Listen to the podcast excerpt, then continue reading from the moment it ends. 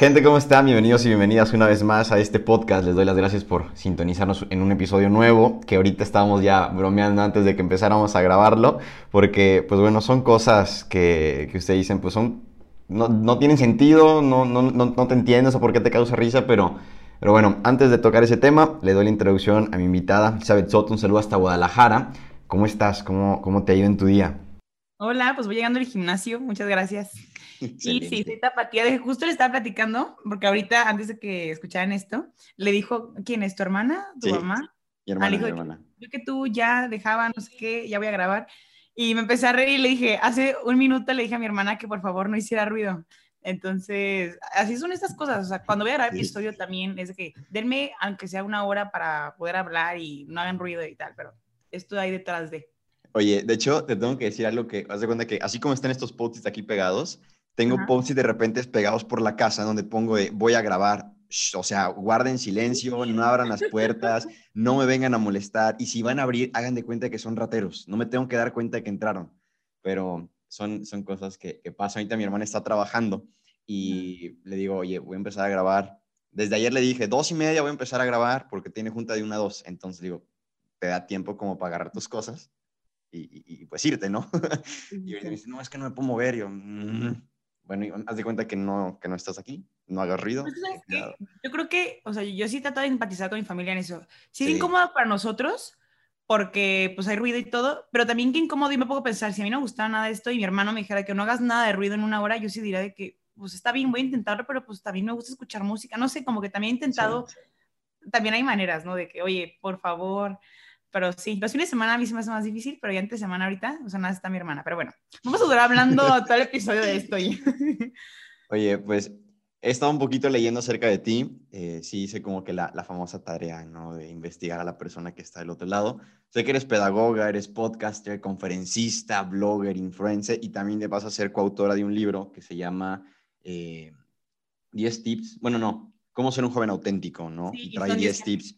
Eso quiero... quiero... aquí está, es este. No, sí, bueno, posiblemente para cuando salga este episodio ya vamos a estar en YouTube. Espero que sí para poder que puedan ver la ah, portada, porque solamente va a haber 100 libros impresos de esos. Es este. Entonces, está padrísima la portada. Ahí vamos a hablar sobre, sobre eso ah, en, el episodio. Me gustaría saber un poquito acerca de, de, este nuevo proyecto que estás por, que apenas está, se está haciendo. Pero quiero empezar por lo que estamos platicando ahorita, ¿no? De, o sea, el podcast. Reciente también lo hiciste, empezaste a compartir varias reflexiones, he escuchado algunos episodios. Eh, el primero fue de un tema tabú que también en su momento lo hablé con un amigo, de, que lo titulaste de una mujer hablando de porno. O sea, es un tema muy tabú, un tema muy complicado. Y has hablado también de, desde desmotivación, de tu relación con Dios y de cosas que has ido viviendo desde tu vida, tanto espiritual, personal, profesional, ¿no? En todas tus dimensiones, como, de, como debe de ser, algo íntegro pero, o sea, ¿por qué decidiste empezar el podcast? O sea, ¿cómo fue para ti el, sabes qué? Tengo estas cosas que me gustaría compartir con la gente, vámonos a, vamos a usar este medio, este, pod, eh, pues, sí, este podcast eh, para compartir esto que traigo en el corazón. O sea, ¿Por qué lo empezaste? Mira, cuando yo me metí a la carrera, vimos desde eh, el principio, cuando estudié, o sea, me metí a, a, estudiar pedagogía, hubo un momento en mi vida que dije, es que me gustan mucho los niños y me gustaría hacer mis. Pero cuando vi el currículum, el plan curricular de, de educadora, pues la verdad es que es para ser maestra tal cual, punto. Entonces yo decía, pues sí me gustan mucho, pero chance y no para toda mi vida, ¿no? Entonces como que yo sentía que estaba llamada más. Pero ahí es cuando hice una mezcla entre mi vocación profesional, como mi vocación como persona que chance y tú ahorita me platicas, porque yo no sé la verdad, eh, que, que estudiaste, que está estudiando, no sé, pero aún así todos podemos, o sea, antes de ser profesionistas somos personas, entonces me di cuenta que podía lograr mi misión con esto, ¿no? Y la verdad, te voy a ser sincera, el podcast inició porque antes blogueaba como más formal, o sea, de que sí hacía contenido. Ahorita, si te metes a mi cuenta, es una cuenta que lo único que ves son, pues, son fotos mías y sí hay video en las historias, pero ya no, este año no me ha dado porque acabo de salir de vacaciones apenas y estaba dando clases, pero bueno. El punto es que empezaba a grabar reflexiones en las historias y pues antes no había todo lo que hay ahorita, no había reels, no, no había todas estas facilidades de compartir, ¿no? Entonces grababa muchas historias y llegó un punto en el que dije, pues hay un chorro de podcast de que, qué tan difícil puede ser, ¿no? Y en ese momento yo estaba en Valor a Radio. Entonces hablé con el productor y me dijo, no, es súper fácil. Y ya, ahí, ahí empezó, ¿no? Pero era para, pues, migrar el contenido a un lugar donde las personas que lo escucharan se dieran el tiempo de escucharlo y que no saturara eh, las historias, ¿no?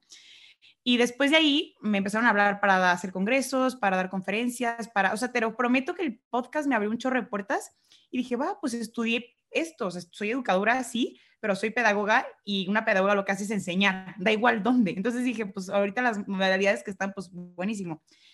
Y ya después de un rato me empezaron a buscar otros lados, pero bueno, el fin de hacer esto es formar personas, porque sí me interesa la educación de la persona, pero aunque sea mis, yo creo que una persona no puedes formarle toda su integridad solo enseñándole, por ejemplo, la parte académica, ¿no? Los contenidos, que lo sepa, las letras, si no hace algo con eso, pero que impacte en, en las personas. Entonces, mi enfoque como pedagoga es más formación de la persona antes que la parte académica. Súper bien. De hecho, va a ser un episodio donde, donde hablamos de eso, que o sea, la escuela no es suficiente, literal. O sea, puedes saber mucho, puedes tener los mejores diplomados, la mejor carrera. Yo estoy estudiando finanzas y contabilidad pública hasta el momento. Espero que así siga por el resto hasta que termine. Eh, pero sí, o sea, ¿cómo, cómo combinar esas dos cosas. Y oye, mencionaste lo de valor a radio. O sea, ¿qué hacías ahí? ¿O qué es? Lo, estoy justo a punto, estoy a un mes de regresar porque pues obviamente no, no podía continuar porque estaba con, con mis alumnos, ¿no? Eh, aquí en Guadalajara hay una conferencista, yo creo que es a nivel internacional, aquí en Guadalajara, es la más grande, se llama Lupita Venegas, no sé si la escuché alguna vez, igual y como no eres de Guadalajara, tal vez no, pero bueno, esta mujer es, está durísima y bueno, tuvo la facilidad de, de poner la, una radio y obviamente ya nadie escucha la radio como tal, entonces ella inició como radio tipo AM, FM, así, y después se dio cuenta que las personas pues ya no prendían la radio, entonces esto ya es como más virtual y tiene un chorro de audiencia y bueno, tengo un programa que se llama Formarte, que para no repetirte todo, es, o sea, va, va, para ahí también lo mismo, ¿no? Okay. Pero oye, ahorita que me dices que, que estudias finanzas, ay no, es mi mole, te lo juro. En la carrera tuve nada más estadística y te Ajá. prometo que veíamos Excel de que copy-paste fórmulas y todas veníamos tronando y así. Y tuve la de psicometría, que también era de cálculos. Pero también en tu carrera pues cuánto no puedes mover cuando estás hablando de números y de dinero, la parte ética también entra, ¿no? A veces tengo amigos que me dicen, es que tú está facilísimo de que cumplir tu misión como persona porque pues eres pedagoga y que el valor y que, hombre, pues tú que, no sé, eres abogado, pues también cuando estás litigando, también tú tienes la ética de decir, verdaderamente estoy defendiendo a alguien que está diciendo la verdad o no, ¿sabes? Sí creo que caen mucho, fíjate, me he percatado que la gente piensa que su carrera o la carrera de otros, o sea, que su carrera es la más difícil, la carrera de otros es más fácil. Y es como de, a ver, o sea, todas, sus, todas las carreras tienen como algo complicado o tiene, tiene su chiste, ¿no? Y hace poquito me decía una, una experta de, no me acuerdo de dónde, pero decía, de, o sea, cualquiera puede estudiar ética porque aplica en cualquier cosa que te estés desenvolviendo, en tu vida personal, en tu carrera, independientemente de lo que estés estudiando. Sí llevamos esta parte de, pues, de números, por eso ahorita estoy trabajando en una empresa no voy a decir el nombre, porque no, no sé cómo está ahí el asunto, digo, es, es, claro. es, de Estados Unidos, pero que la promoción y lo que tú quieras, bueno. Uh -huh. eh, entonces, ahorita sí tengo como acceso a, pues, a las cuentas ¿no? de banco, porque se tienen que hacer pagos, se tienen que hacer ciertas de, deducciones de impuestos y todos los trámites que se tienen que hacer. Y es como, a ver, la, la, mi jefa o quien está a mi cargo me está dando la confianza de tener acceso a la cuenta donde tienen los fondos de la empresa o el dinero que le depositan para hacer ciertos pagos fácilmente pudieras transferirlos y ya, ¿no? Pero ahí, como dices, entra esta, esta parte sí. ética y sí está, está muy interesante. De hecho, hay, hay un diplomado en eso, en ética empresarial en Valia, y ando buscando a ver si, si lo tomo. Está, está interesante tocar ese tema. ¿Contadora? Y ¿Mande? está haciendo... Mi mamá es contadora. Ah, ya y está haciendo la maestría, la maestría la hizo en bioética y después se fue al doctorado y tú dices, pues que tiene que ver una contadora con eso, pero es que me dice, cuando estás tomando decisiones así de una empresa, necesitas hacer las cosas bien, ¿no? Pero sí, com completamente coincido. Sí, totalmente. Oye, hay un punto que, bueno, es que traigo así como que varios subtemas, pero quiero ir a uno que me causa como que más inquietud. Tú en uno de tus episodios de podcast mencionabas, creo que en el, en cuaresma del 2020, me parece, mencionabas que llevas 16 años consecutivos yéndote de misiones en esta Semana Santa.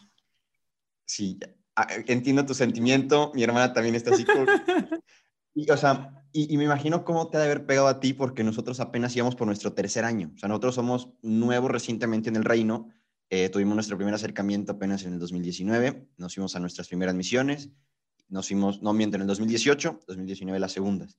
Pero de pronto, o sea, 16 años consecutivos, fuiste responsable de grupo eh, o sea, ¿cómo fue para ti esa experiencia? O sea, cuéntame un poquito de esa semana tan esperada que llevamos, bueno, hasta el momento dos años, casi tres, eh, que no podemos ir a, pues sí, a vivirla de una manera tan particular como es la, las mega Ok, va. Este tema de reino, igual ya lo habéis tocado en otro episodio, pero igual hay personas que no. no, todavía no. Ok, la congregación de los legionarios de Cristo, el Reino Christi, tiene un apostolado que es el más grande. Aparentemente es el más grande, pero es el más pequeño porque pues solo es una semana. Cuando es un apostolado más continuo, pues son más grandes. Pero bueno, o sea, 24/7 nos damos una semana, que es Semana Santa, de misiones. En misiones vamos, estamos con personas, damos pláticas. Bueno, no vamos a, no es un episodio que vamos a hablar completamente de eso, pero yo empecé porque cuando yo inicié aquí, mis papás estaban en escuela de padres. Eh, primero estaban tomando escuela de padres y después se hicieron monitores y ahí los invitaron. Entonces yo me acuerdo que pues fui y dije, ay, pues yo, o sea, yo no me acuerdo mi primera Semana Santa, o sea, antes de, o sea, ¿cómo te explico? No recuerdo la Semana Santa que no había estado en misiones. ya O sea, yo voy desde que tengo como, híjole, no sé si 10, 11, 12, por ahí, más o menos. Y si llevo 16 años, bueno, el punto es que llevo un buen rato y, y, cuando inicié, pues mis papás eran, eran los que estaban ahí, de, nada más, era un equipo de familia y ya, punto, ¿no? Y estuvimos así como unos 3, 4 años y después mis papás hicieron jefes de unidad. Entonces, me acuerdo que ahí, pues yo decía, qué padre, me gusta mucho, pero ya cuando tienes como 15, 16 por ahí, eh, pues te puedes ir a color, ¿no? Que es con puras niñas. Después de color me tocó juventud, que es lo mismo con niñas, pero pues ya te mandan a la sierra, o sea, ya te mandan al lugar más difícil.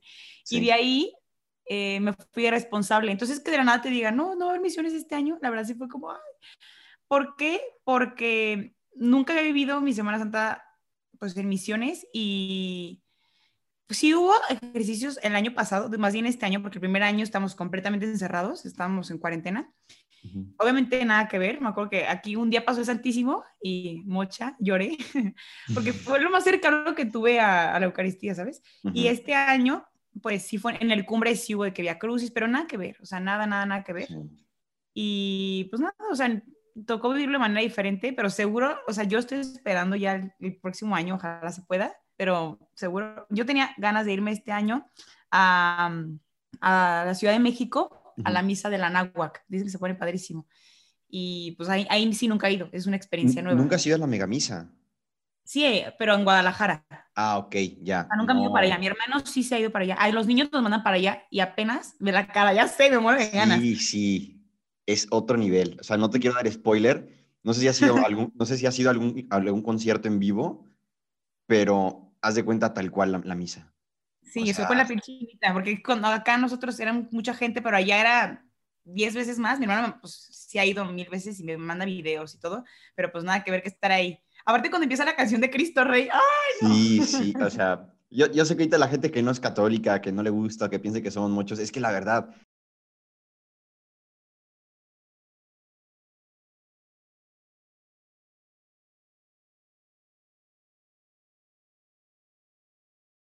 parece todo menos misa. Esto parece una fiesta, ves a, éramos la vez pasada, bueno, cuando yo fui éramos como 5 mil, 7 mil jóvenes, o sea, y ves personas de Guadalajara, de Monterrey, de México, de Chiapas, del Salvador, o sea, hasta de diferentes países, y, y, es como si los conocieras, o sea, siente mucha cercanía, no sé, esa, te vuela la cabeza, esperemos que puedas vivirlo muy pronto, y entonces tú habías ido como familia misioneros, habías ido con tu familia y después fuiste con... No fui de todos, solo me tocó, lo único que me faltó ahí fue mi colaboradora, pero pues ya no me fui. Pero ya me fui con todos los paliacates. Ya. ¿Y tienes pensado todavía irte de colaboradora o, o, no? La verdad ya no, o sea, a la mitad de la carrera me quería ir. Sé que también pudiera ir, uh -huh. pero ya estoy en otra etapa. O ya. sea, digo, no digo que me voy a casar ya, ni nada, pero, o sea, ya no me iría, yo creo. Ya, oye, fíjate que eso no lo tenía pensado, porque bueno que lo, que lo sacaste a la luz de irte de colaboradora. O sea, yo estoy a mitad de carrera y Ajá. desde hace dos años traigo la inquietud de irme de colaborador. Digo, dejé que, que se me bajara la emoción de la megamisa, de, la, de las misiones, porque dije, a ver, vuelve a la realidad, brother, o sea, bájale tantito, bájale tres, cuatro rayas y estuvo muy padre y todo, pero hay que discernir si es para ti o no es para ti. Entonces, no lo dejé así como que votado para que se me bajara de la emoción, sino que fue, o sea, sí quiero, quiero dar un año y quiero vivirlo, pero a ti no te quedas ahorita que dices, no sabes que es una decisión que ya tomaste definitivamente, no me quiero ir, pero no te queda como la inquietud de me hubiera ido a mitad de carrera. O sea, yo, es, yo creo que de las cosas que más me arrepiento, te voy a decir por qué no me fui. Y ahorita que ya, tú te sientes grande cuando ya estás en la carrera, ¿ok? Y sales y te das cuenta que no eras tan grande. Es como cuando estás en la prepa, para que me entiendas. Y cuando yo estaba a la mitad de la carrera, estaba trabajando, así que te vas a identificar un poquito. Entonces yo dije que, wow, estoy súper feliz con este trabajo, está increíble, me encanta. Aparte, era, en ese momento estaba trabajando en un colegio. Era un colegio en el que muy fácil me iban a poder contratar después, ¿ok? Pero yo dije, no, es que, wow, o sea, y, y no, no me fui, dije, no, ya me voy después, ¿no? Y ahorita que volteo atrás y digo, es neta que no me fui por un trabajo, o sea, estaba, ponte a pensarlo como, como que una persona de 40 años está viéndote en este momento y tú dices, es que, es que era un párvulo, o sea, era un niño, o sea, era una niña, ¿por qué no me fui? Así lo pienso ahorita. Entonces, la verdad es que tampoco me he metido ya en ese tema por, pues por cómo está todo. La verdad ya como que lo, lo descarté un poquito, pero 100% me arrepiento muchísimo. Lo te le dije mamá de que, ma, me hubiera encantado irme, de que, ¿por cómo se te ocurrió dejarme? Pues me dijo, es que era tu decisión. O sea, ahí me dijeron que era candidata, pero también lo tenía que decidir yo.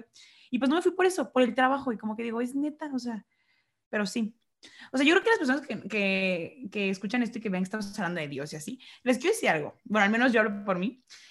O sea, sí, soy una persona que amo a Dios, o sea, de verdad mi fin último es estar con Él, pero también creo que, hablando aquí en el mundo, me considero una persona normal, o sea, me gusta divertirme, no es como que, ay, súper aburrida, es súper mocha y de que no, soy, o sea, yo puedo decir que siempre fui de las bolitas que tenían muchísimas amigas y siempre era de la, la boleta de las populares del salón. O sea, siempre puedo decir que, pues, no es como que estés hablando con alguien que digas de ay, qué aburridos, no, me... o sea, yo creo que uno de mis fines es decir, quiero que las personas vean que viviendo padre, viviendo cool, siendo personas normales, puede ser parte de esto y que la felicidad verdadera viene de ahí. Y pues como te veo, tú también perteneces a esa bolita. Sí, sí, sí, definitivamente. Eh, pues toda mi vida he sido católico, pero como también lo decías, ¿no? O sea, soy un católico que, o sea, muy crítico en el sentido de cuestiono muchas cosas y a veces sí es como les digo a mis papás, oigan, una disculpa, ¿no? Por lanzarles tantas preguntas de golpe, o sea, no piensen, no piensen mal, ¿verdad? O sea, tranquilos, pero es algo pues también normal y que, no me acuerdo también quién lo decía, de, o sea, desde lo que hagas, puedes tener como a Dios cerca, ¿no? Puedes invitarlo a que sea parte de, y que esa relación sea cercana. O sea, a mí, yo, a mí me gusta hacer ejercicio y todo. Jugué fútbol casi que toda mi vida, no me chingué la rodilla ni nada, simplemente terminó mi temporada, dejé de jugar. Pero sí, en, en, el IEST, acá, que también es parte de la red Anáhuac, empezamos a meter un programa que se llama Sports Leader, no sé si lo has escuchado, en donde mezclábamos, o sea, no nada más la parte de, o sea, física, corporal, mental, ¿no? De cuánto entrenas, cuánto aguantas, eh, eh, o sea, sino que metíamos un poco la parte espiritual también de cómo buscaba ser ese atleta íntegro, ¿no? Ese atleta de, a ver, la típica, estás en una final, vas perdiendo 1-0 eh, y te, hace, o sea, te hacen una falta que no era penal, como, como la de México-Holanda, pero bueno. Sí, que me luego, luego del clavado ese. Sí, sí, sí, o sea, por decir ese, ese caso, eh, no me acuerdo cómo se llama este pelón que, que nos hizo, que nos sacaron del mundial. Pues famoso, yo no me, tampoco me acuerdo. No, yo tampoco, ahorita no me acuerdo, pero por decir, o sea, que estuvieras tú en ese, en ese lugar, de, o sea, tú como persona, pues, íntegra, ¿no? Con valores, espiritual, lo que tú quieras, o sea, tuvieras la valentía de decir, no sabes qué, pues, no está bien esto, ¿sabes? O sea, la ética, como le decíamos al principio, aplica también ahí de, pues, no es penal, o sea, no me tocó, yo me tiré, o lo fallas, o le dices al árbitro, ¿sabes qué? Cancélalo, si no se puede cancelar, pues fallas el penal, ¿sabes? Entonces, sí, sí, también soy parte como de ese grupo, de ese grupo mocho buena onda. Bueno, al menos eso, eso creo yo que soy, ¿verdad? No, sí, sí, sí. Oye, otro de los temas de misiones que también es, es así medio, medio común que la gente dice que no ha habido la experiencia es el famoso de tú vas de misiones para tomarte fotos con los niños. Y también, no sé tú qué opinas, o sea, yo creo, yo pienso que, a ver, o sea, si tú te vas de viaje al otro lado del mundo, te vas a un lugar donde te, lo disfrutas mucho, pues obviamente vas a tomarte una foto y vas a compartir la alegría o vas a compartir, miren dónde estoy, o sea, vas a disfrutar el momento y vas a compartir lo que viviste en algún punto con tus amigos. ¿Por qué no podemos aplicar lo mismo de, a ver, o sea, me voy de misiones porque me gusta, me nace y a lo mejor esto puede ser algo para invitar a alguien más? No descarto que hay gente que sí se va nada más por mero, pues, interés propio o, o por alguna otra razón, pues, no tan, no tan aceptable, ¿verdad? Pero, o sea, ¿Tú qué piensas acerca de eso? De van de misiones solo para tomarse. Mira, cuando mis papás estaban de responsables, me acuerdo que en las juntas ya directivos siempre les decían, da igual si la persona, o sea, haga lo que haga la persona, la persona va a convertirse. Y la verdad es que la congregación sí te lo pinta como que tú vas a convertir y vas a evangelizar, que sí también es parte de, y es verdad, porque eso te va convirtiendo en líder, que la verdad es que ponte a pensarlo de esta manera. Cuando vas, o sea, la parte social es muy importante, ¿no? Porque eso impacta. Entonces, cuando tú vas, una, cuando vas con una persona que tú inconscientemente, y no, o sea, de verdad no lo digo en mal plan, tú crees o te das cuenta que, que tienes más recursos, como que dices, ay, puedo apoyarle, ¿no? Entonces es mucho más fácil cuando tú inicias dando una plática a personas de bajos recursos que cuando después vas escalando y dices, ah, ya terminé en mi círculo social. Eso te va forjando como líder, lo, es lo primero, ¿no? Lo segundo es que, a ver, sí es verdad que hay muchas personas que van con esto de, ay, pues van todas mis amigas, sobre todo con el tema de, de los, los, equipos de color misionero, de juventud misionera, como que dicen, todas mis amigas dicen que está padrísimo, y la verdad es que si se van toda mi bolita de amigas y yo me quedo sola aquí en mi ciudad, pues Mm, da igual lo que vamos a hacer, pero voy a estar con ellas, ¿no? Entonces, hay muchas personas que van por eso, aparentemente, pero en el fondo están teniendo un encuentro con Cristo, tal vez no directamente con Él porque no tuvieron la oración, que es lo más importante, porque no vivieron el Via Cruz y por lo que quieras, pero están viendo a Cristo en sus amigas, están diciendo, mis amigas, algo tiene que tener esto porque teníamos los recursos dignos de viaje con el dinero que pagamos las misiones, pero, pero ¿por qué están aquí? Entonces, eso les está evangelizando. Entonces da igual, número uno, no juzgar, pero bueno, para alguien que ya tiene más tiempo, más años, eh, su nivel espiritual es mucho más alto, etcétera. Yo sí creo que, a ver, imagínate una semana 24/7, ¿cuántas fotos no puedes tomar? Y de verdad, o sea, haz cuenta que tu celular está saturado de videos y de mil cosas porque guardaste, de que también, a ver, la pasas padre con tus amigos también, ya cuando terminó el día y estás ahí en la boba contando las cosas de que la viejita me dijo que no sé qué, y el caldo tenía una pluma, yo qué sé, ¿no? y subes una foto. Entonces, lo que pasa, yo creo que estas personas que dicen esto también, que juzgan de acá y van a eso, es que a ver, si tu círculo social es de un colegio, que tiene algo que ver con la congregación, y de repente un determinado círculo de personas regresa de misiones y, y te metes al, inicio y hay un chorro de fotos de misiones, pues subieron una, pero es una foto de lo que hicieron toda la semana y coincide porque todos regresando, no sé, si la misa fue el domingo, pues regresando suben la foto el lunes, yo qué sé, y ven saturado, pero pues yo creo que si tú lo haces, que sea como una intención pura, ¿no? Que aún así, pues ya fuiste, diste, y, y si tú no, tú eres el que está de otro lado, que está juzgando, pues bueno, pues realmente no sabes lo que está pasando y es como si yo dijera de acá y todos los que se van en Semana Santa de vacaciones se van de peda y, y los tachos de no que sé qué, pues no, es que también es una semana de vacaciones, chance, alguien se puede ir de misiones y todo el año estar vacío y hay personas que se pueden ir de vacaciones y todo el año tener a Cristo. Entonces no puedes irte a un lado o al otro, ¿no? Yo creo, bueno, esa es mi opinión. Ya, me gustó eso último que dijiste. O sea, te puedes ir a misiones estando todo el año vacío, o te puedes ir en Semana Santa de fiesta o lo que quieras y todo el año haber tenido a Cristo, ¿no? O sea, nunca lo había visto así, me gustó. Esto se va, se va para, para quotes de video. Em, ¿Cómo fue para ti la Semana Santa en, en, tu ciudad? O sea, ¿cómo la, la, viviste? Después de que te dicen, sabes que no hay misiones, que sí fue un golpe durísimo, ¿cómo, cómo fue para ti lidiar con eso? de que te dijeran no te vas a ir y cómo viviste la Semana Santa. Me dio risa porque eh, una de mis mejores amigas y yo era cuando nos íbamos a ir a, la vista de Anahuac. Entonces estamos súper emocionadas y cada año estamos emocionadas. Este año fue como wow. Y me acuerdo que estuvimos yendo todos los jueves a Eucarística, como que ya preparándonos y así. Digo, procuramos hacerlo durante el año, pero ahí sí era como de que, o sea, nada de cenas de amigas ni nada. Todos los jueves. Muy consciente. Ajá. Y, y ya cuando llegó la fecha, me acuerdo que de nada fue cuando nos encerraron ya había rumores de que, de que ya no se iba a hacer. El director de la sección nos había dicho de que no, la verdad es que lo más seguro es que no, pero pues no podemos dar todavía la noticia de que nos, nos pidieron silencio, ¿no? Entonces, de que cómo no, o sea, no tenemos ni idea que nos esperaban años de esto. Sí. Entonces, me acuerdo perfecto que cuando ya nos dijeron que ya se ha cancelado, estamos ya en cuarentena, estamos encerradas y me acuerdo que le marco por FaceTime, porque para esto yo era la responsable, ¿no? Entonces le marqué una por una y les expliqué pues cómo iba a estar el tema del dinero, que se les iban a regresar y así, pero hicimos un FaceTime y me acuerdo que pues a todas pues les, les dije y de igual no, pero ella, aparte de que iba a su responsable, pues era mi amiga, las demás eran como más mis niñas, no sé. Y acá me acuerdo que empezamos a llorar, no, no sé dónde está esa foto, pero tenemos una foto de que las dos con la lágrima.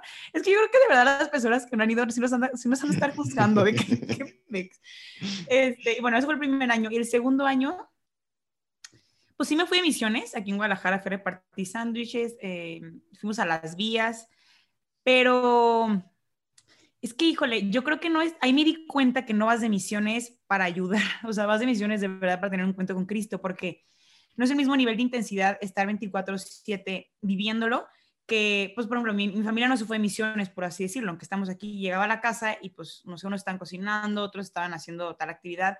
y me di cuenta que las misiones de verdad es el encuentro con Cristo lo que hace la diferencia. Aunque yo tenía esa entrega, necesitas aislarte humanamente para evadir esos sentidos de que, por ejemplo, nosotros tenemos la regla de intentar nada de internet esa semana, ¿no? Bueno, yo como responsable tenía que estar en contacto con las personas que iban a pasar por nosotras, Sí. pero yo sí era como, o sea, es que había niñas que yo sabía que es- whatsappeaban con sus novios en la noche y también pues yo decía, ay, bueno, pues llaman a la universidad, o sea, si quieren hablar, pues tampoco, o sea, ¿quién, quién prohíbe, no? Pero, pero me di cuenta que Ujú. sí, que, que hizo falta eso, que hizo falta el, el estar 24/7, de- decir, estoy para, o sea, para ti.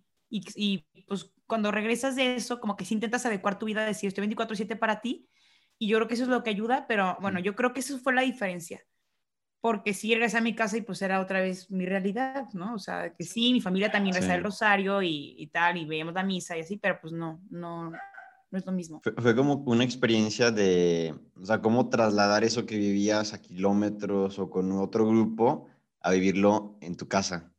De, de pronto, por si mi hermana era, o sea, un, un día que se puso la playera, ¿no? Y la mandaron a hacer lo que no quería y fue como que, hey, Sí. ni modo, las de misiones, sacrificio. Y después de esa semana, los dos nos, nos pusimos a platicar de, oye, te das cuenta que en Semana Santa nos volteábamos a ir, era como de, Semana Santa, imagínate que estás de misiones, sacrificio, ¿no?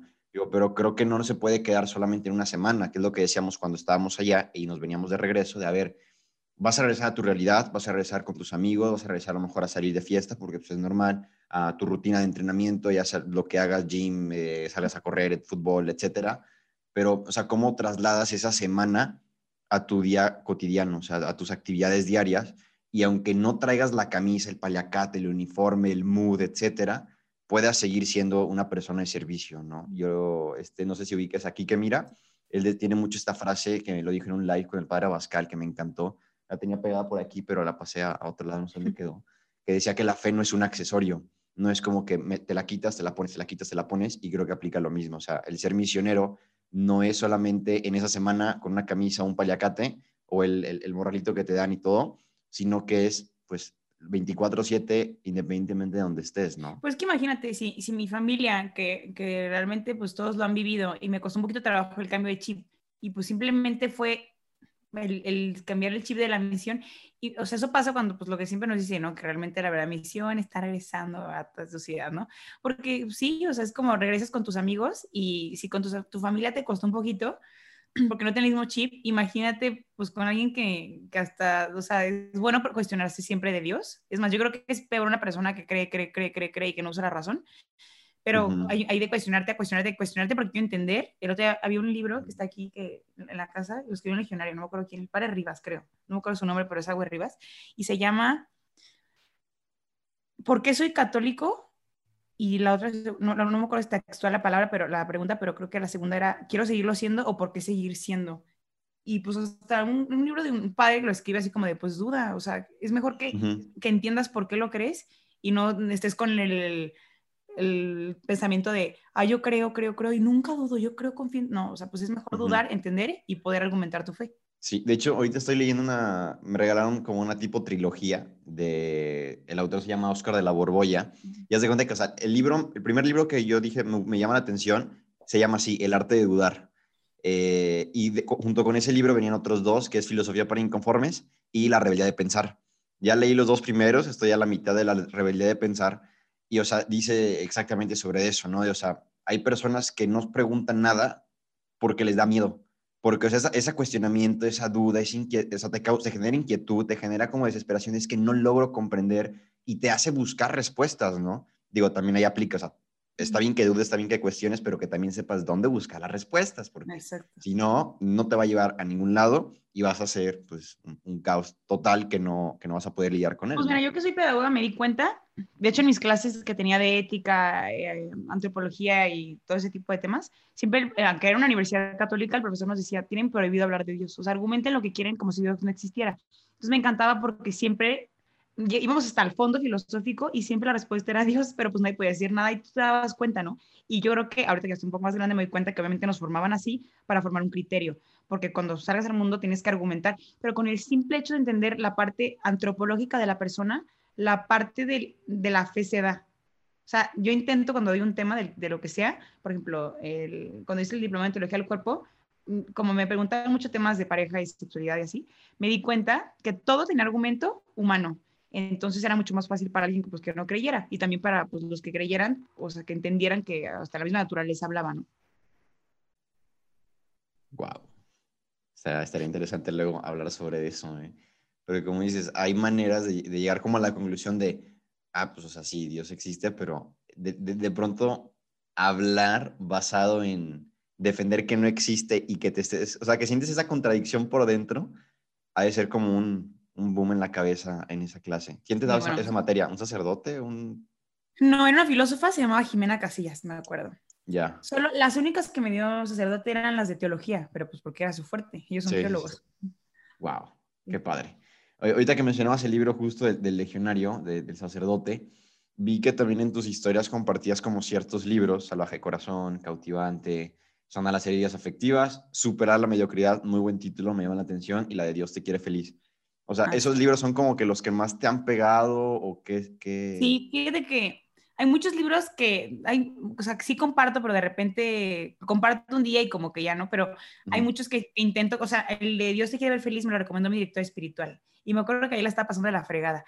Y cuando lo empecé a leer, en ese momento me dio flujera el libro y lo leí, de hecho lo leí el año pasado, y también cuando estábamos encerrados cerrado, suena como bien cárcel. Y le, entendí todo el por qué me lo había, o sea, por qué me había dejado leerlo, pero igual también me gustó leerlo en ese tiempo. Y hace cuenta que el libro Salvaje Corazón, o sea, mi podcast era uno, se me ocurrió grabar eso y fue otro. A partir de ese episodio, todas las personas empezaban a, preguntar siempre relaciones de pareja, relaciones de pareja, ¿por qué el hombre actúa de una manera, por qué la mujer de otro? Pero a mí me gusta siempre llegar a la causa y me di cuenta que era porque, a ver, no todos, pero en su mayoría, la vocación o sea, no es como que digas, ay, todo mi salón tiene vocación de sacerdote o todas mis, todas mis compañeras tienen vocación a ser consagradas. Pero me di cuenta que en la mayoría la vocación como más predominante es el matrimonio, ¿no? Y como ahorita el matrimonio se está mareando tanto por, por todo el tema de... Sí. Ahorita hay una serie que es impresionante cómo meten... Tú sabes de lo que estoy pensando, pero toda esta era entre que, ay, que la mujer, pero te la camuflajean, pero a la vez sí, bueno. Lo único que están a veces es una guerra, porque es como que antes el, el varón tenía como ese dominio de decir que hay, mandaba, pero de una manera como negativa, ¿no? Pero se daba de manera natural, que es lo importante. Y ahora la mujer quiere decir que va y hombres, no los necesito. Entonces llegamos a lo mismo, es lo mismo, es aplastarlo y, y, yo creo que tiene que haber una igualdad. Pero bueno, de lo que me preguntabas de, de ese libro, El salvaje corazón fue un boom. O sea, yo te juro que ahí fue cuando dije, Dios mío, o sea, cuánta necesidad hay de esto, pero porque también es un tema que va relacionado al amor. Entonces, todo, todo, todo mundo busca amor da igual si no es una pareja, o sea, si es el día a día, todo el mundo busca amor, ¿no? Entonces me di cuenta que era una necesidad también de Dios de manera como inconsciente, porque las preguntas que me hacían siempre iban por ahí. ¿Hace cuánto leíste Salvaje de Corazón? Hace como año y medio, pues estamos en los inicios de la cuarentena, así, ¿no? Sí, más o menos, año y medio. Entonces lo leímos casi, casi a la par. ¿Sí? Eh, eh, sí, me lo habían recomendado mucho porque, o sea, ya ves que empezó lo de Braveheart eh, no, no, no, no, no, lo conoces? A ver, ponme en contexto. contexto, please. Contexto. Eh, haz de cuenta que en Monterrey, el padre Abascal, y no sé si es la sección de, de, Monterrey específicamente, empezaron un movimiento específicamente sobre masculinidad y lo llamaron ah, así, Braveheart. Entonces lanzaron un reto, lanzaron conferencias, pláticas, etcétera y, pues tuvimos varias conferencias con diferentes legionarios, consagrados, laicos, influencers también, ¿no? Así como, como tú, pero enfocado específicamente a la masculinidad, ¿no? A, cómo ir a los, pues, a los deseos del corazón del hombre, a la esencia del hombre. un reto, ¿no? También, algo así. Sí, ya van, creo que van tres. Van dos de Braveheart y lanzaron el Macizo Challenge, que fue el pasado ahorita en, en Cuaresma. Eh, y, y, recomendaban mucho ese libro. O sea, de cuenta que era, ya entraba un perfil, no sé, eh, voy a decir, Rorro lo recomendó, lo recomendó también el padre Abascal, lo recomendó Godínez, o sea, era como que ciertos personajes que tú decías, por algo lo, lo están recomendando, ¿no? Entro a este reto y dicen, primero que nada, o sea, el libro que todos deberían de leer es este, y fue de, pues bueno, vamos a comprarlo a ver qué tal está, ¿no? La verdad, te voy a ser bien honesto, yo nunca había leído en inglés, el libro no lo encontré en español, entonces tuve que comprarlo en inglés. Fue un, fue, fue un, reto muy fuerte para mí leer un libro en inglés, tardé muchísimo en leerlo, eh, pero era como de, a ver, o sea, esta palabra no sé qué significa y lo buscaba y empezaba como, investigué también sobre el autor y por qué hablaba de esa manera. Eh, y me hizo mucho sentido, o sea, los deseos del corazón del hombre pero de pronto, y eso te lo, te lo comparto, eh, sin, sin, miedo a, a, la cancelación o al, a meter las manos y quemarme en el fuego, eh, en una plática que tuvimos íbamos a hablar de un tema pues polémico y me pidieron de hablar sobre masculinidad. Yo dije, oye, ¿sabes qué? Yo no voy a hablar de acuerdo a ninguna tendencia social ahorita, a ninguna ideología, simplemente voy a hablar de virtudes. Las cuatro virtudes cardinales, o sea, yo iría a la raíz. No tiene caso que tú vengas y me digas, eh, ser hombre es esto o ser hombre son rasgos externos o actividades, porque vamos a algo que pues varía mucho dependiendo gustos, culturas, etcétera, ¿no? Pero o sea, si nos vamos a la raíz, y hablamos de virtudes cardinales, pues es como va orientado independientemente de donde te encuentres, tu contexto, tu situación, tus antecedentes. Si tienes esas cuatro virtudes de fondo, pues puedes tomar eh, eh, decisiones correctas, ¿no? Pues bueno, ahí se armó un debate porque pues estaba del otro lado una feminista radical, no le pareció en lo más mínimo, eh, em, porque antes, ya había mencionado, no, pues los tres deseos del corazón del hombre, así platicando, yo expliqué lo que hablaba el libro cuando menciono los tres deseos del corazón del hombre. Una plática y los tuve que ver. Pero tú estás hablando de la esencia, es muy diferente a la esencia. también dije. Y, y, fue de, a ver, o sea, esto lo dice un libro, hace sentido, a lo mejor ahorita no cae de, sabes que no tiene, por si el tercer deseo puede caer en una confusión si no se sabe el contexto del libro, ¿no? ¿Cuál era? El de A Beauty to Rescue, una, una, una doncella que rescatar o una, una, princesa que conquistar, ¿no? Dependiendo de la traducción, la traducción que se le dé. Cuando, pero yo dije de, pues, una... Eh, sí, o sea, basado en protección, pues. Dijo, es que ¿quién nos tiene que proteger? ¿De qué o de quién? Se enojó y dije, bueno, es que a lo mejor no sé las palabras correctas, no se conoce el contexto que hay detrás, pero, pero sí, a ver, ¿me ibas a decir de lo, lo de la esencia? Sí, es que justo así, la semana pasada creo, me tocó una plática, ya por fin regresé a presencial y, ay, espérame si me movió esto, ahí está. Bueno, y cuando estaba dando el tema, yo estaba hablando lo contrario a ti, pero estaba hablando de, de feminidad. Entonces le decía, es muy diferente el feminismo, ser femenina, por también la parte cultural, y la feminidad. La feminidad es la esencia, el ser femenina, pues es culturalmente, pues no sé, seguramente, a ver, en Escocia los hombres usan falda, pero acá se ve coqueto, pero no porque no uses falda, ¿sabes? Bueno, y, la parte del feminismo, ¿no? Entonces, sí creo que confunden muchísimo uno con otro. Y ah, como está el tema, este tema te juro a mí me apasiona, pero me es muy difícil hablarlo como tan general por todo el debate que hay ahorita, justo. Entonces, si tienes que ir con pincitas tocando cada ejemplo, es un tema súper lento, que si no fuera por esto, yo creo que sería como más fácil. Pero de estos dos libros, la verdad, te voy a ser sincera, a mí me encantó Salvaje de Corazón, pero Cautivante no me gustó. O sea, el episodio que yo grabé, intenté hacerlo como igual complementando y, me encantó como la reflexión final, pero el libro, el de Cautivante, se me hizo súper lento, como mucho más espiritual, que obviamente es importante, pero a mí me enamoró. ¿Sabes que también creo que como yo soy mujer, pues me da flojera, porque yo ya me entiendo a mí, y, como que era como que reafirmar eso, y el, el, entender un hombre como que decía, ay, aquí tengo oro en mis manos, de que estoy entendiendo. yo creo que va más por ahí, pero bueno, personalmente me gustó más Salvaje de Corazón. Fíjate que es la segunda persona que dice que Cautivante no le gustó y la otra persona fue un hombre. Dijo, la verdad, o sea, lo estoy leyendo porque ya lo, o sea, lo quiero terminar y ver qué onda, pero no me gustó en lo más mínimo. Yo de, mmm, ya van dos, vamos a ver si cae, si cae una tercera que dice, no me gustó, lo compro, lo leo y te platico. Es muy buen libro, pero es muy aburrido de leer. El contenido es bueno en esencia, pero se, ¿sabes que También como es para mujeres, eh, la mujer es como más, o sea, también es más delicado el tema y así, y como yo soy muy abstracta, a mí me gusta como que ir desmenuzando, pero muy, o sea, muy, ¿cómo te explico? Como más racional. Ya. Y Salvaje Corazón sí era más así. Sí tenía partes también espirituales, pero distinto. Esa es la diferencia. Sí, como que Salvaje Corazón te va llevando como por un caminito y, llegas a algo de, ah, pues sí, o sea, tienes como que ese... Sí, te entiendo, no sé cómo poner en palabras, pero te, te, entiendo. Cuando, cuando compres eh, Cautivante, te platico qué, qué tal me pareció. Oye, hablando de libros, quiero hablar sobre tu libro de cómo ser un joven auténtico. Igual, otro reto del siglo XXI, en donde vivimos con máscara, donde vivimos con heridas, vivimos atados a cosas del pasado que no nos dejan ser felices, que no nos dejan ser libres y demás.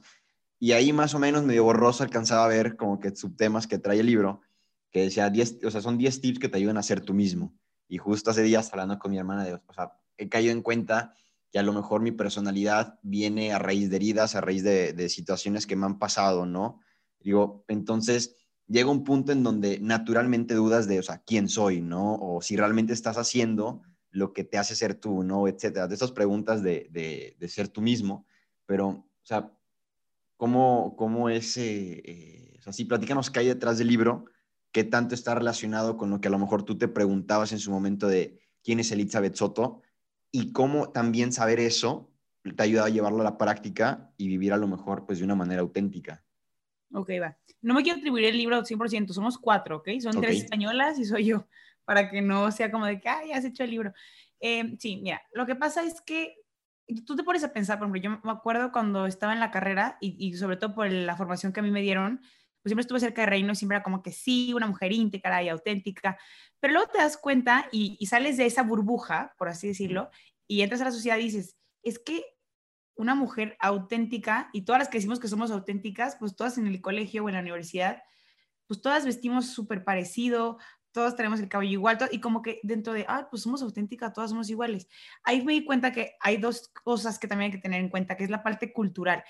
Si a mí me mandas a X colonia y duro ahí como dos años y me dices de que, bueno, vas a vivir como estas personas, muy probablemente, eh, ya sea o porque sea mayor o porque sea menor mi presupuesto, culturalmente hablando y socioeconómicamente hablando, vas a encajar con esas personas aunque tu autenticidad siga. Si tienes un presupuesto diferente, vas a otro lugar también. Entonces me di cuenta que culturalmente todas las niñas acá traían la misma marca de bolsa, el mismo labial, el mismo perfume, el mismo tipo de ropa, pero dentro de eso cada quien tenía como su estilo. Entonces me di cuenta que, la autenticidad no es solo cómo te vistes, porque a veces creemos que ser auténtico es ser completamente diferentes y quieres hacer todo lo contrario a, las personas, ¿no? Para sentirte único y no, no, no, pues que también, a ver, si eres auténtica de permitir hasta dónde sí, hasta dónde no, que te gusta, que no. También la manera de vestir, que no te impongan, pero pues también tienes autenticidad cuando dices, oh, es que quiero ser diferente a los demás y que en el fondo te esté gustando ese estilo, porque culturalmente hablando tú encajas en un entorno, ¿no? Entonces, ahí fue cuando me di cuenta de que, ay, bueno, pues yo creí que era súper auténtica, pero tal vez no, pero en el fondo después al, fin, al final me di cuenta que sí. Entonces, cuando pasas por el camino de, de la autenticidad, pues entras a temas de, que es más como de la etapa de la autoestima, y después de la autoestima escarbamos más y, uy, pero que la autoestima no se vuelva narcisismo. Y, y se cargas al narcisismo, pero ¿por qué hay narcisismo? Y al final sale una herida, ¿no? Entonces, de, las personas que me están viendo acá estoy con el capullo de que aquí la tengo aquí. Sí. Y es donde tienes que trabajar, ¿no? Pero mira, a ver, te voy a, te voy a dar una idea de cómo inicia el primer capítulo. No te lo voy a leer, pero te voy a decir, es el último para que más o menos te puedas dar una idea. Mira, empieza con, ese no eres tú. O sea, primero decide que, a ver, realmente soy, no soy lo que te acabo de decir más. ¿Vas escarbando? Sí. Entras en todo el tema que te acabo de decir. Y lo último que hablamos es, no te, no te bebas más de tres. O sea, que ya habla, más como de lo que estás haciendo, ya no tanto quién eres, ya lo que haces. Entonces, eh, la parte de autenticidad se divide entre lo que eres, lo que haces y lo que piensas, y al integrar se hace una congruencia, ¿no? Y yo creo que sí has escuchado esta trilogía. Mm, a lo mejor no, específicamente esos tres puntos, pero tenía la noción de, o sea, de la coherencia, ¿no? De... Pues la coherencia es eso, eh, hacer lo que piensas y viceversa también. A ver, dije otra cosa, era pensar, hacer. Creo que el otro era también sentir, porque tú puedes con tu razón, o sea, con parte racional decir que esto está bien, lo voy a hacer, pero ni siquiera estás convencido, ni siquiera sientes que lo tengas que hacer. O sea, que lo hacen nada más porque sabes que está bien, pero... Pues de hecho, estas niñas que están en España también son, o sea, van a Reino y por eso me, me escribieron, porque como que se identificaron, aunque somos completamente diferentes culturalmente, eh, pues se dieron cuenta que, que había como este, al menos un deseo, ¿no? Un deseo de decir que queremos ser auténticas, no de que ah, ya escribimos el libro, uy, somos súper auténticas, ¿no? Pero, o sea, tenemos el deseo de, llegar a serlo, ¿no? Pero va por ahí, no, no, sé cuál era la duda, pero bueno, te puse en contextos más o menos. No, no, no, o sea, iba, iba por ahí, o sea, como que qué hay detrás del libro, o sea, por, por qué, o sea, cómo, cómo surgió, dices que ellas te hablaron, o sea, eres, coautora, o sea, eres parte de, del escrito de, y, o sea, la pregunta también iba por, o sea, todo esto que se está plasmando en el libro, a lo mejor cómo impactó en tu forma de ser, eh, en el aspecto de o sea, esta soy yo, ¿no? No sé si me explico, en el sentido de, pues, tú, también lo decías, ¿no? O sea, lo que expresa nuestra boca es lo que hay en nuestro interior. Lo que a lo mejor... Lo que abra, es lo mismo, pero en otras palabras como más filosóficas, de que lo que abra la, la boca, el corazón está yendo, algo así. Pero... Mira, a mí, o sea, lo que me hizo cuando estuvimos haciendo este proyecto, porque pues obviamente antes de escribirlo era juntas y ver qué pensábamos y que más o menos fuéramos por la misma línea y tal, me acuerdo que cuando yo estaba teniendo las juntas con ellas, cuando yo las veía hablar a las tres, yo sentí una ilusión en el corazón porque era como decir, hay tres personitas más como yo que variamos en años, de dos, tres años entre una y otra, pero yo decía, buscan lo mismo que yo, entonces como que me, me daba demasiada ilusión ver que no era la única que buscaba eso y por eso es importante la comunidad. Digo, ya está en España, pero me refiero a que el rodearte de personas, o al menos, por ejemplo, a mí me sirve un chorro. Mira, a ti no te conozco, pero de vez en cuando veo tus historias y también, a ver, te voy a hablar de personas que sé que sigues, de Alex o de Tubi. saludo a Tubi y al buen Alex. y, y, bueno, hablo también de amigas, por ejemplo, tipo Clara Cuevas también es una amiga que es aquí de Tapatía, o Idania también que está aquí en Guadalajara. Entonces, como que me doy cuenta que son personas cool y normales que también buscan lo mismo que yo. Y personalmente me ha gustado y me ha, dado risa que a veces coincidimos que muchos somos o la mayoría somos del Reino Christi, pero no es porque seamos de casa cerrados, es porque, vuelvo a lo mismo, cada quien tiene como su, aparte de la parte como su carisma, ¿no? O sea, hay, hay, por ejemplo, yo que estudié en una universidad del Opus Dei, me gustó mucho el Opus de cómo estudian, cómo estructuran, son fregones en eso, pero a mí me hacía falta la parte del apostolado, ellos no hacen tanto apostolado, y el Reino Cristi es súper apóstol y súper líder. Entonces, cada quien tiene como su, su manera de, ¿no? Hay personas que son contemplativas y les encanta el silencio. Y muy seguramente entre ellos como que dicen de que, ay, wow, admiro que esta persona duró cuatro horas. Yo, si veo que alguien estuvo así, yo diría de que, o sea, wow, qué padre, qué paz, pero... Pudo? Actividad, exacto, como que digo de que qué difícil. Pero cada persona está llamada a un cierto tipo hasta de carisma, ¿no? Que acá es pues, la parte del liderazgo y, y la parte del apostolado. Es lo que, bueno, a mí es lo que más me llena y pues así el reino un Cristi, no sé tú qué opinas. Sí, tío, yo tengo un poquito de conocer el reino, hace dos años apenas, me gustó también de esa parte del carisma, ¿no? Como de pronto, pues sí, o sea, traerlo a tu vida diaria, o sea, hacerlo como que muy humano, fue lo que más me gustó y que lo a vivir desde, pues desde, desde tu experiencia, desde lo que estuvieras haciendo, fue lo que más me gustó. Y qué padre. De hecho, a Clara también tiene poquito que lo empecé a seguir y de repente sí lanza preguntas que, que sí me vuelan la cabeza y digo, wow, ¿no? O sea, qué, qué cool que incluso, como dices, o sea, ser un, un, cristiano como criticón hasta cierto punto, ¿no? O sea, de dudar, de cuestionarte, de preguntarte, pero pues finalmente la duda es el principio de buscar respuestas, ¿no? O sea... Clara es más del Opus, o sea, de hecho ya va a Círculo y su director espiritual es del Opus. Mi director espiritual también es del Opus porque acá la mayoría de los sacerdotes van con los los cuates y se supone que tendría que ir con una consagrada, pero yo prefiero ir con un padre. Entonces, como estudié en la Universidad de Opus, pues voy con el director espiritual. Pero si te fijas, Clara es muy reflexiva y el Opus de ahí es así. Siempre es como que cuestionarse, leer. Entonces, como que está padre no, no decir de que, ay, soy Reino Cristi y yo solo sigo contenido de este. Pues no, o sea, pues a mí me encanta contenido de mil personas que pues ni están en una congregación, simplemente son católicos y ya, punto. Sí, como que tener esa diversificación, hablando hashtag finanzas, como debe de ser. Oye, pues a ver, para ir cerrando el episodio, ya llevamos casi una hora hablando. Eh, te iba a hacer una pregunta para ir cerrando. Ok, va. No, es que no me acuerdo dónde la escribí, porque sí la tenía, la tenía pensada. No hay prisa. Pero bueno, ahí lo, lo, cortamos en edición, no, no hay problema.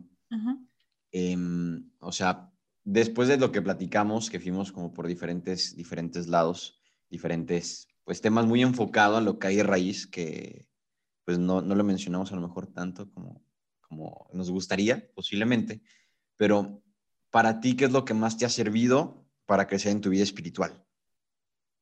Ok. 100% ir a misa.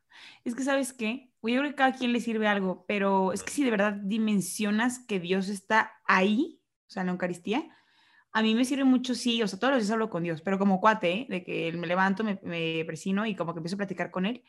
Y ya en ese inter como que ya perdí la oración, me metí a bañar, hice mis cosas, me fui al gimnasio y regreso y como que otra vez pues tengo un cuadro, ¿no? En, mi cuarto.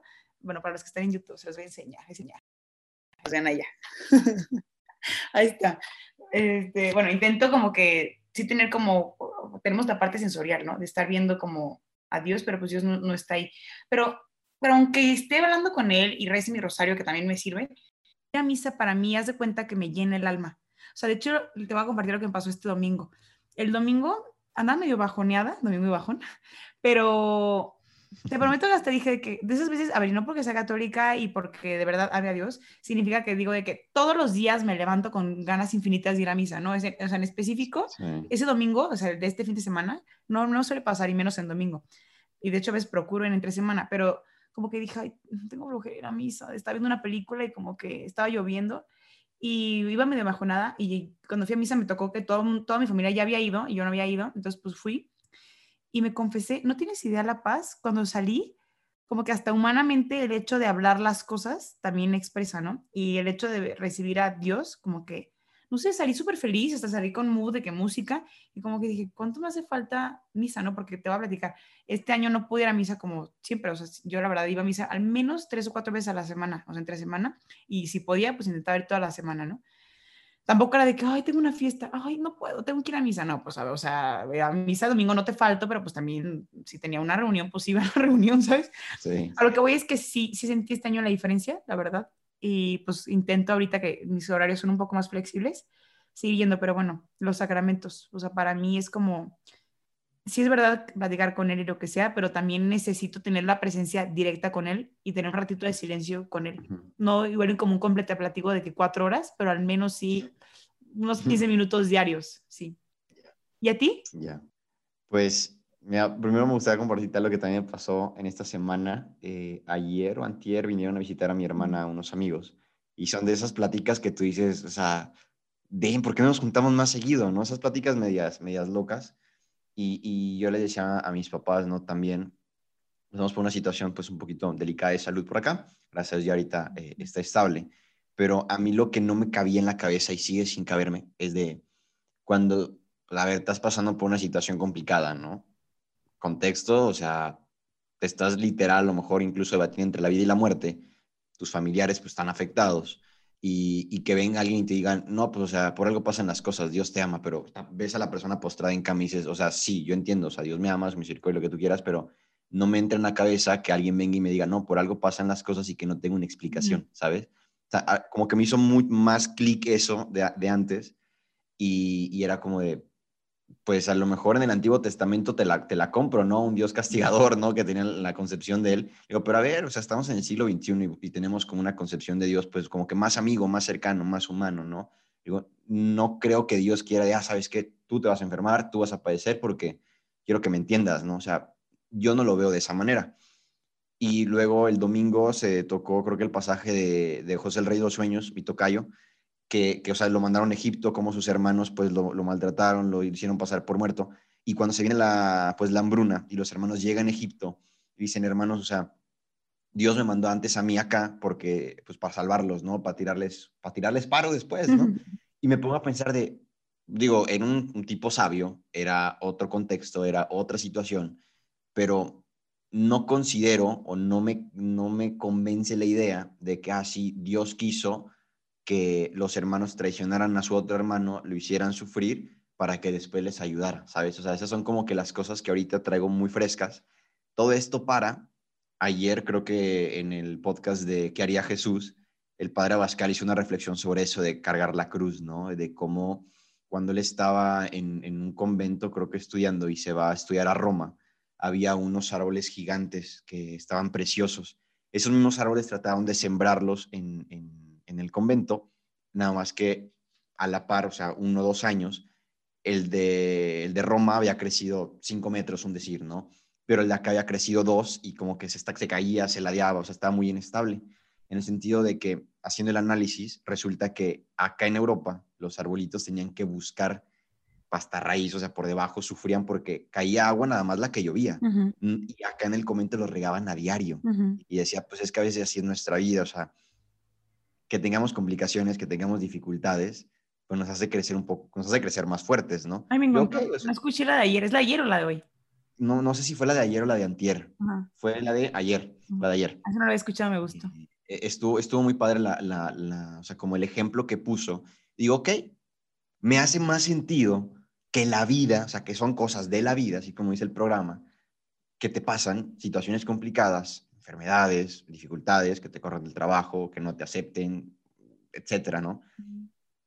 Y me quedo más como con esa idea de, o sea, son cosas que evidentemente van a pasar, que es natural que pasen, pero dudo mucho que Dios me la mande para, que, para hacerme sufrir, ¿sabes? O diga, oye, ¿sabes qué? Te estás alejando, te va a poner un problema para que te acerques a mí. No me gusta ver esa, esa idea, sino que, que esas cosas de la vida que me están pasando, que son pues del mundo, terrenales, me hagan a mí como refugiarme o buscar apoyo o invitar a Dios a, oye, ¿sabes qué? Me está yendo pues, mm, de la madre, pues tira paro, ¿no? O sea, te invito a que vivas esto conmigo, ¿no? Pones de tu parte, Dios pone su parte y sales adelante. No sé tú qué opinas acerca de eso. Pues de hecho, fíjate que yo también había pensado eso que dijiste ahorita. Si te fijas, diste, dijiste que es que cuando yo leía antes a Dios, pues, tenía este concepto de él, pero ahorita Dios es más cool, ¿no? Y pues la verdad es que si te pones a pensar, Dios es el mismo hace no sé cuántos años y ahorita. O sea, siempre ha sido exactamente el mismo. Y de hecho, me acuerdo que una vez escuché una reflexión también de un sacerdote, no me acuerdo específicamente de dónde, se me hace que no fuera un podcast. Y él decía que, que, a ver, es verdad que está padre ver a Dios como un amigo y como un compañero y como más cool, pero no hay que abusar de, tenerlo en ese momento, porque, a ver, Dios también tiene la parte de decir, bueno, pues que la vida es así, es justo y es una realidad. Y entonces, como que no caer en, en eso de, justo cuando yo estoy leyendo un evangelio y como que hasta leer esta manera de narrar es muy distinto a como tú te puedas imaginar. No me ha pasado, no sé te ha pasado que lees como un evangelio y de repente como que te está pasando algo similar pero, pero nada que ver eso, o sea, no sé, entonces como que lo interpreta de esa manera, no sé, como el típico de que de repente viste el evangelio, ay, no sé, y a mí sí me ha pasado y como que digo, ah, bueno, pero antes era diferente, pero como que digo, es que Dios siempre es el, el mismo, de que, ¿por qué queremos decirle de que no tienes que ser cool y me tienes que complacer? No es un Dios, me lo dijo una consagrada hace poco en la plática de Semana Santa, no es un Dios como de la, ¿cómo se llama la, la lámpara de Aladino, de que la tallas mm. y de que ya me lo concedes, ¿no? O sea, Dios siempre quiere lo mejor para ti, pero pues no funciona así, cuate, o sea, no porque me lo pida significa que ya se tiene que hacer, ¿no? O sea, no sabes todo lo que hay detrás de eso, o el valor que tiene el sufrimiento, o de qué hubiera pasado, no sé. Te lo digo porque hace como dos, tres meses falleció un tío, el más chiquito, el más joven de, de todos los hermanos, o sea, hermano de mi mamá, y como que no me cabía en la cabeza, yo decía, hijo, pues tiene, tiene dos hijos, una niña tiene como cinco años, claro que lo pudiste haber salvado, pero pues yo decía, bueno, pues chance, y no sé qué hubiera pasado si hubiera seguido viviendo, no sé qué hubiera hecho, o, o, qué, o de qué salva a la familia hacer eso, no sé. Pero bueno, sí, no creo a qué fue esto, pero, ya estamos eh, cerrando. Me preguntas que a mí, que me sirvió en lo de mi vida espiritual, ah, a mí, pues sí, la, la, oración y como traerlo muy a, a, mi realidad, ¿no? Independientemente de lo que haga, hacerlo presente y dar gracias. a mí me, me, sirvieron mucho como que agradecer, me hacer como muy consciente de la realidad. Cuando haciendo medio como negativo o bajoneado, es como de, bueno, vamos a tratar de, de pues así, de hacer oración, o sea, es por algo que me siento así, sin caer en, en, el famoso positivismo tóxico, que gente próximamente va a haber un episodio acerca de eso. Está haciendo mi research, está muy interesante ese tema. Y tengo, pues tengo uno de eso, ahí para que te des una idea también. Ah, bueno, me lo voy a aventar, me lo voy a aventar. Entonces, ya, ya, ya, lo estructuré un poquito, pero me interesará saber qué piensas que, habías, que hayas dicho sobre eso. Elizabeth, ya para cerrar, porque ahorita nos, nos alargamos con, con, con esto. ¿En qué momento? Eh, último mensaje, última frase, última reflexión o algo que quieras compartir a la gente que nos escuche que diga, sabes qué, esto lo tienen que escuchar, vale la pena, les puede servir. Traigo esto desde hace rato, no me acuerdo qué dijiste, el tema de la gratitud. Da igual lo que esté escuchando cada persona, o sea, ahorita por todo lo que estamos viviendo y toda la vida lo que vas a vivir, yo qué sé. Eh, por cada vez que tengas un pensamiento negativo, siempre hay que alimentarlo con uno positivo, pero como de gratitud. O sea, por cada vez que tengas una carencia, en lugar de, alimentarlo con otra carencia, hay que dar el tema de, otra vez el pensamiento de gratitud. O sea, por ejemplo, ahí te va. Si pienso de que no manches, este, no pude mm, alcanzar a hacer tal cosa, de que, ah, o de que no tengo tal cosa, no sé, o sea, cualquier carencia, lo que sea, si, o sea, si le das vuelo, tu, pensamiento de carencia se va a engrandecer. Pero si piensas de que, ay, no tengo esto, pero tengo esto y está increíble, o eh, soy esto, en, el momento, en ese momento el pensamiento de carencia termina.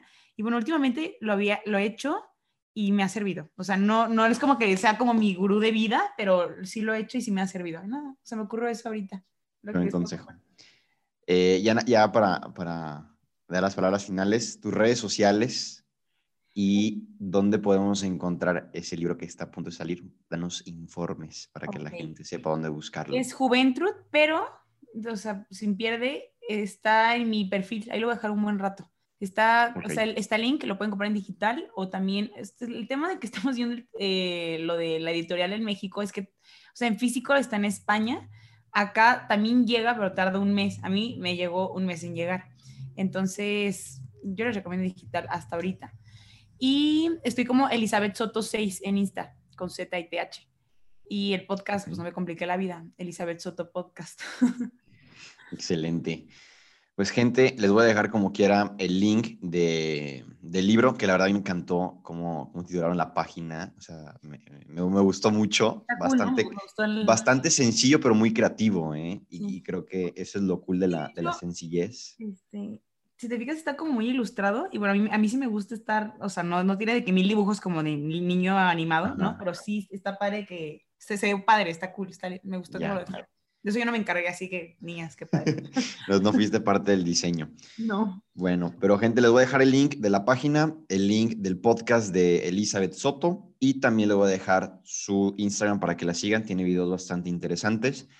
Em, y pues nada, muchísimas gracias por estar aquí. Si escucharon algo que les haya gustado, alguna frase, alguna reflexión, alguna pregunta o alguna loquera que hayamos, que se nos haya escapado por ahí, pues compártesela a alguien que posiblemente le pueda servir, no nada más para que el proyecto crezca, sino para que podamos seguir pues cumpliendo con este propósito que se tiene, ¿no? Entonces, muchas gracias por estar aquí. Nos vemos el próximo viernes con un nuevo invitado, un nuevo tema y muchas cosas nuevas entre la música. Recording stopped. Ha terminado We've done.